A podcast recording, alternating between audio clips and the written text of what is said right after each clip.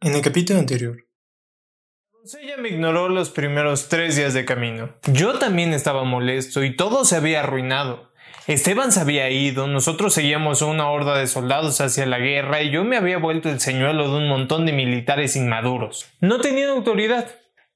Y eso me hizo dirigirme únicamente hacia Yusef. ¿Te das cuenta de lo que haces al desperdiciar balas de esa manera en frente al general? Sí lo sé, se defendió.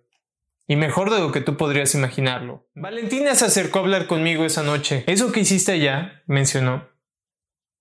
No estoy segura de que fuera necesario. Detuve algo que no me agradaba, la corregí. Sé que hacen lo mejor que pueden, resaltó. Sí, se nota que tú también lo haces, mencionó Ravalero. A ver, escúchame bien, idiota, dijo cansada.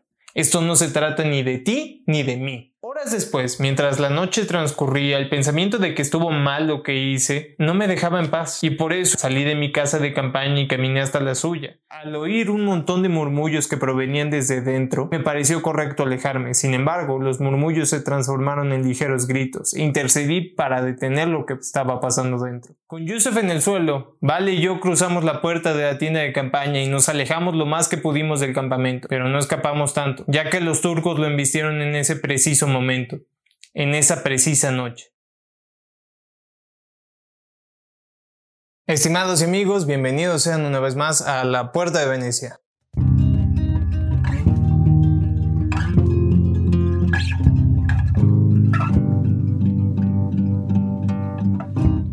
Esta semana vamos a leer el décimo capítulo de la Puerta de Venecia que se llama Decisiones.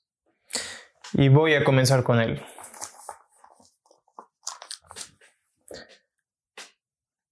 No les mentiré. La verdad creí que iba a llegar a Francia y que encontraría a Esteban en algún lugar. Por eso participé en toda la aventura del francés infiltrado.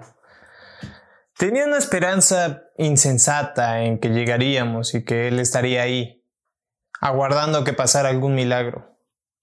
Pero no. En lugar de eso, después de que los turcos embistieron el campamento, la mayoría de nuestras tropas se prepararon para defenderlo del mismo modo que los franceses el banco. ¿Y ya es el final de tu historia? Una voz gruesa preguntó. No, Sánchez, aún no he acabado, le respondí. Decidí llamar Sánchez al sujeto de la voz gruesa porque ese nombre me recordaba la palabra sangrón, que era de alguna manera como lo consideraba por ser tan quejumbroso. Ah, bueno. Avísame cuando termines, me pidió. Y entonces se recostó sobre su celda. Supongo que se recostó más bien porque no podía verlo. En realidad estábamos encarcelados en una vieja prisión francesa y las celdas del lugar apuntaban en una sola dirección. Así que cualquier cosa que pudiera decir o hacer no la alcanzaba a ver, únicamente la escuchaba. ¿Y ¿Qué pasó después? Preguntó otra voz que provino de mi misma celda. Esta otra voz era rasposa y muy seca y me hizo pegar un susto tan grande porque no la había escuchado durante el resto de horas que estuvo ahí. Eh, em, después el ejército turco se deshizo de la mayoría de nosotros, le respondí. Bueno, de los que dirigían el pelotón, especifiqué. ¿Se deshicieron del general? Él preguntó. E, este... Sí, contesté. Qué bueno. Celebró. No me agradaba, concluyó. Eh, está bien, supongo, pero... ¿Quién es usted? Pregunté. No es quien sea yo, respondió sino es cómo nos encontraríamos, Van. Era, era Esteban, mencioné sorprendido. No puedo creer que pasé tantas horas en esta celda y aún así no me percaté de que él estaba ahí, conmigo. ¿Cómo llegaste aquí, Van? preguntó moribundo. ¿Cómo que cómo llegué aquí? Le respondí, literalmente te acabo de contar la mitad de la historia. mencioné sonriente. ¿Pero qué te pasó, amigo? ¿Qué te hicieron? Pregunté mientras lo sostenía. Estaba acabado, calvo, tembloroso y desnudo. Bueno, semidesnudo, pero su espalda estaba llena de llagas y me decía que su vista estaba nublada. Además se veía muy flaco y denotaba una piel rasposa, como los viejos ladrillos de una pared escarapelada. Su barba había crecido y por último tenía una pierna mutilada que le impedía caminar bien. Ya lo sé, dijo tosiendo. Me he visto mejor. Pero tú también tienes la cara un poco distinta, me señaló. Sí, le di la razón. No tienes idea de lo que fue llegar hasta aquí, comenté. No, pero cuéntame, me pidió. ¿Qué le pasó a la doncella? ¿Dónde está? ¿Y qué haces aquí en París? ¿Qué pasó después de que los turcos los atacaron? Luego de que los turcos nos raptaran, le expliqué, comenzamos a caminar en medio de la noche. Íbamos como esclavos en su caravana y no sabíamos bien hacia dónde nos dirigíamos, ni por qué. Pero no importó mucho, ya que un par de horas después otro ejército del que desconocíamos su procedencia embistió a los turcos. Y Valentina me jaló para que nos escabulléramos en medio del bosque, aprovechando el caos que se había generado. Pero los nuevos soldados no estaban ahí para jugar, resalté. Por eso me surgió el moretón que tengo en la cara, le revelé. Eran soldados franceses. Esteban comentó. Correcto, le contesté. Eran franceses. Para aquel momento, Valentina y yo nos habíamos peleado, añadí, porque dijo que no le entendería. ¿Y qué es lo que no, qué es lo que no entendería? Creo que lo egoísta que me había comportado. Me hizo ver toda la humillación, el enojo y la pena que pasó por intentar ayudarme. Así que yo me arrepentí de haberle dicho lo que le dije la noche anterior, de no tomar en serio lo que pasó después y... y de haberla arrastrado hasta ese maldito campamento. Pero bueno, los franceses nos capturaron y en cuanto despertamos, nos ofrecieron un par de opciones para salir. Aquí tienen de dos, nos dijeron. O se unen al ejército francés para ayudarnos con la estrategia militar, o son aprisionados en París. ¿Y qué crees que elegí? le pregunté a Esteban. Pues... Aquí estás. Él respondió. Entonces inhalé un gran bonche de aire y después le dije que Valentina trató de ayudar a quien pudiera desde el primer momento. Te sacó del río y me ayudó a mantenerte vivo, le ejemplifiqué. Alertó a los vecinos del río, di Palacho, que algo andaba mal y se dispuso a jugar una partida de dominó que sabía que íbamos a perder, porque ni siquiera sabía jugar. Y fue allá, al lobo, sin saber qué se iba a encontrar. Pero a pesar de que se sintió defraudada, accedió a venir aquí con el ejército y me dijo que si quería ser un ciudadano francés lo sería por mi cuenta. Así que sí, elegí ser aprisionado. Solo desearía saber en dónde está ahora, comenté preocupado. ¿Y recuerdas por qué la conociste? En primer lugar, Esteban me preguntó. sí, contesté. Porque te aventaste un río. Entonces él se quedó pensativo unos momentos y después se volteó muy serio para cuestionarme. ¿Por qué ocupaste el dinero del río para pagar tus deudas, Van? Yo no le respondí de inmediato. No sabía qué quería oír con esa pregunta y hasta cierto punto me sentía atacado. Pero denotando el silencio de mi respuesta, Esteban me siguió cuestionando. ¿Qué es lo que querías conseguir, Van? ¿Por qué lo hiciste? No veo por qué eso es relevante ahora, dije evadiéndolo. Te quiero demostrar un punto, me explicó. Pero por favor, Contéstame. Yo seguí callado. Van, ¿por qué lo hiciste? ¿Por qué gastaste ese dinero? Porque nos recortaron los presupuestos. ¿Ya? ¿Contento? ¿Y por qué se lo recortaron? Siguió preguntando. Esteban, le reclamé. Van, solo contesta las preguntas y te explicaré qué es lo que está pasando. Bien, hice lo mismo que hacen todos los otros ríos todo el tiempo. ¿Estoy mal? Sí, él respondió. Eslimanca me dijo que lo hiciera, le expliqué. Fiscos de otros ríos me dijeron que lo hiciera. Así que lo hice. El lobo se dio cuenta de que le estábamos robando y aunado a la guerra decidió que reduciría nuestros presupuestos y yo, yo, yo... Yo como vi que ese dinero nos afectaría, decidí que iría a apostar con Dante para que no nos hiciera falta. Así es, Van. Esteban comentó, luego de darme un momento para, para respirar. Lo que tú hacías, me explicó, no era apostar. Estabas decidiendo, concluyó. Yo no le respondí. Y ese nunca es un trabajo sencillo, él añadió. Seguí sin responderle. Menos en un panorama tan impredecible, concluyó. ¿Cómo en medio de tanta incertidumbre podemos elegir a dónde vamos? Le pregunté. Si no podemos ver ni siquiera el camino, el cual está cubierto de grandes extensiones de niebla, ¿cómo se supone que elijamos lo que vamos a hacer? Creo que tú ya tienes la respuesta a esa pregunta. Esteban contestó. Vienes haciéndolo desde varios capítulos atrás, Van.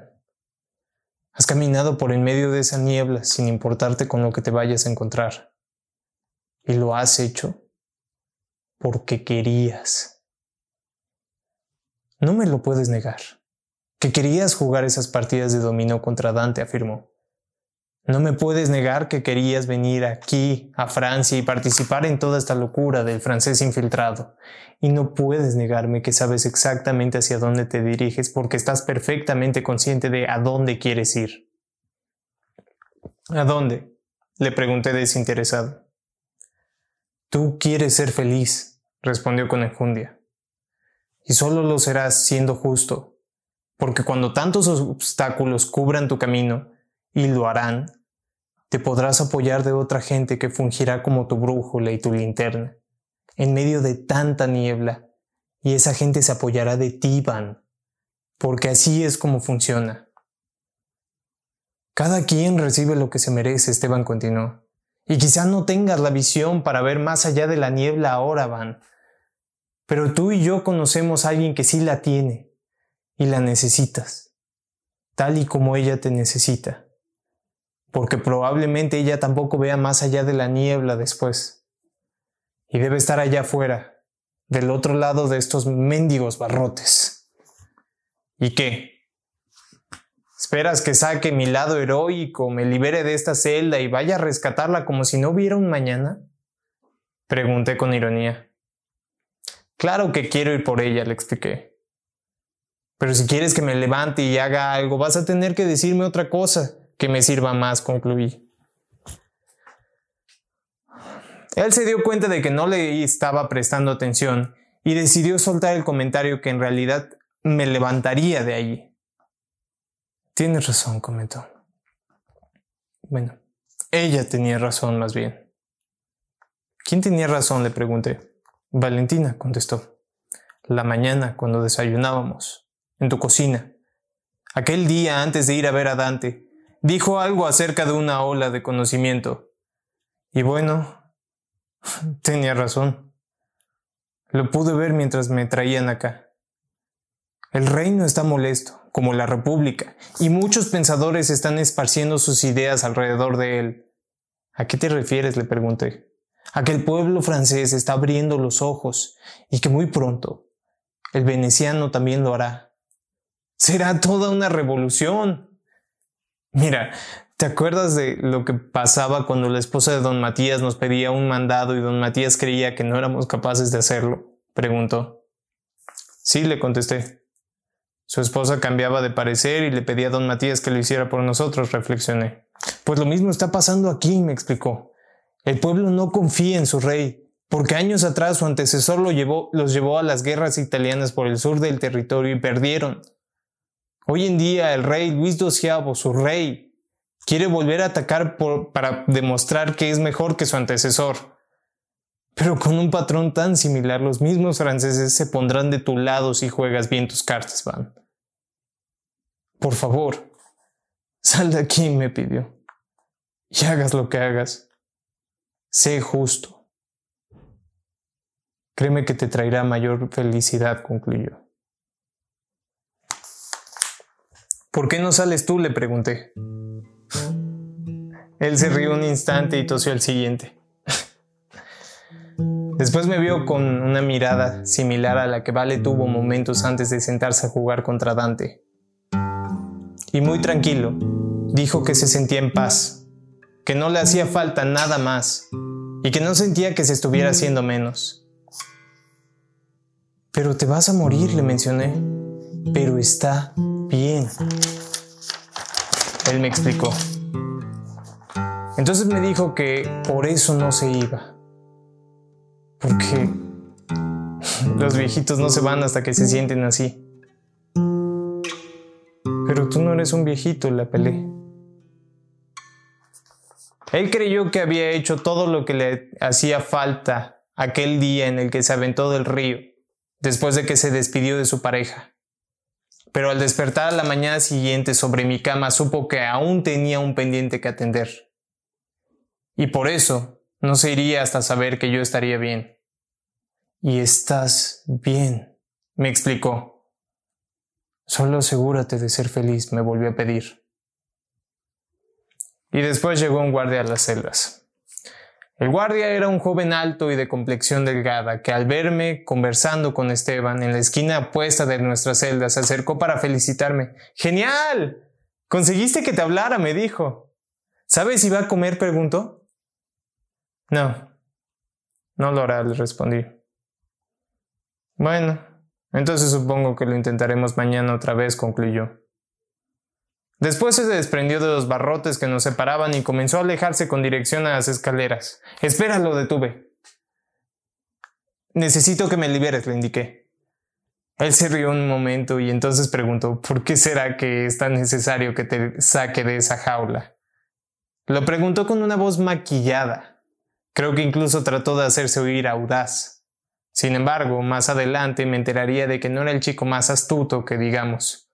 Pero en aquellas circunstancias, le conté todo lo que ocurrió con la doncella, le volví a pedir que me dejara salir y le ofrecí que me acompañara durante mi escape.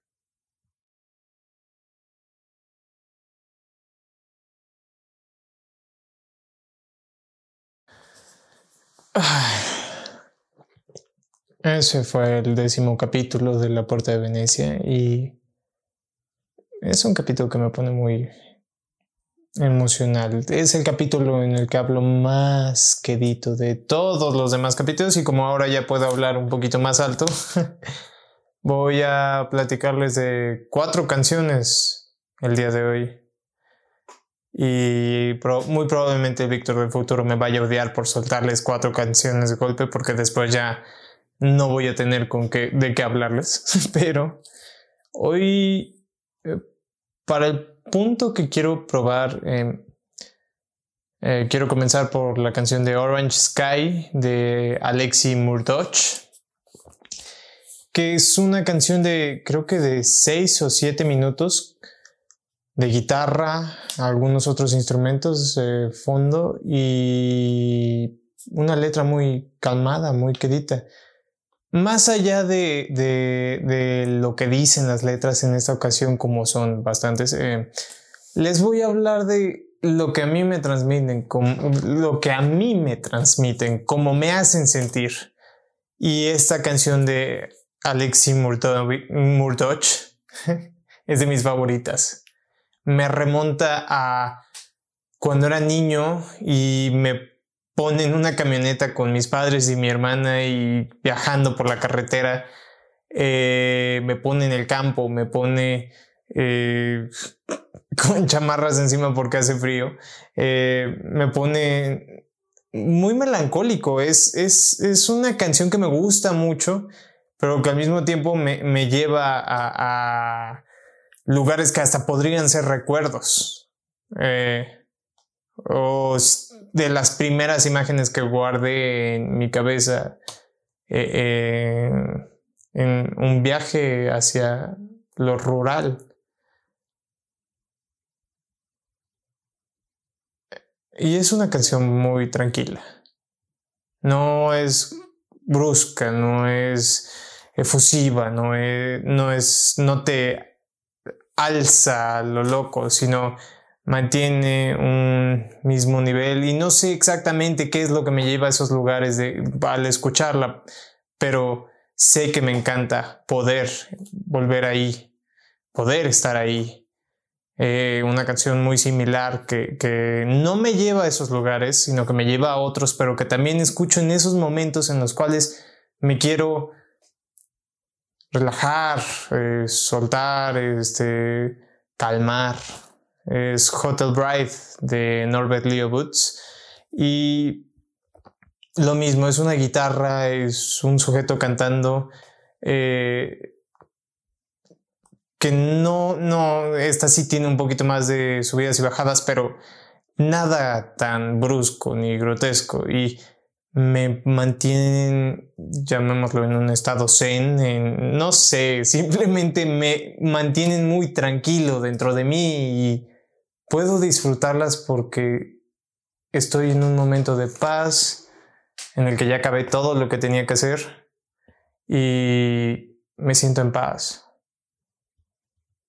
Pero ahora vamos a ir hacia el otro lado y de hecho es lo que les voy a comentar el día de hoy en este capítulo, es la idea contraria a la idea que les di en el primer capítulo acerca de que tienes que darte un tiempo para relajarte y después ya echarle ganas. No, Hoy les voy a decir, tienes que echarle ganas al principio para después ya no tener que echarle ganas. Y hasta cierto punto es una idea un tanto obvia, pero por Dios, muchos no la aplicamos. Yo, yo mismo dejo las tareas al final, dejo los trabajos al final.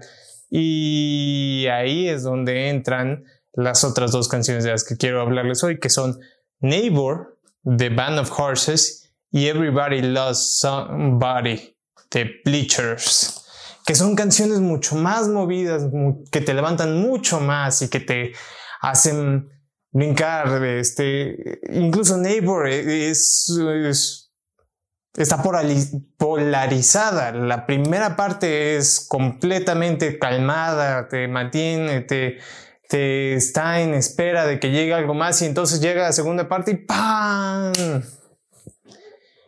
Es exactamente lo que les acabo de hacer ahorita. Eh, la primera parte de, lo que les estaba comentando era muy tranquila. Esta segunda parte está siendo efusiva y es para decirles que la idea que tengo acerca de trabajar es, puedes hacer las cosas ahorita o las puedes hacer después. Así es como yo veo los trabajos que tengo que hacer, los pendientes que me dan al día, de día en día. Y los puedo hacer ahorita o los puedo hacer después, pero prefiero hacerlos ahorita para ya no tener que hacerlos después.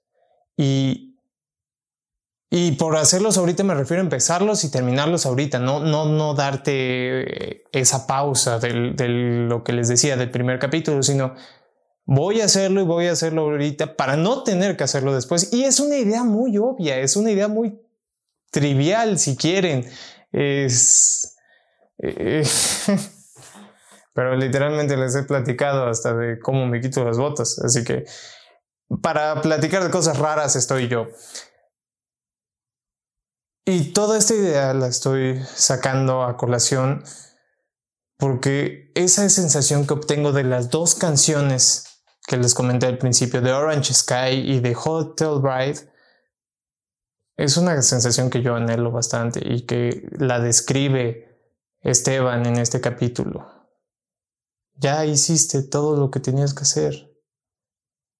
Puedes simplemente estar, estar listo, estar lo que quieras, pleno. Eh, ya fue todo. Y para antes de ese momento, muchas cosas tienen que pasar. Muchas cosas tienes que hacer.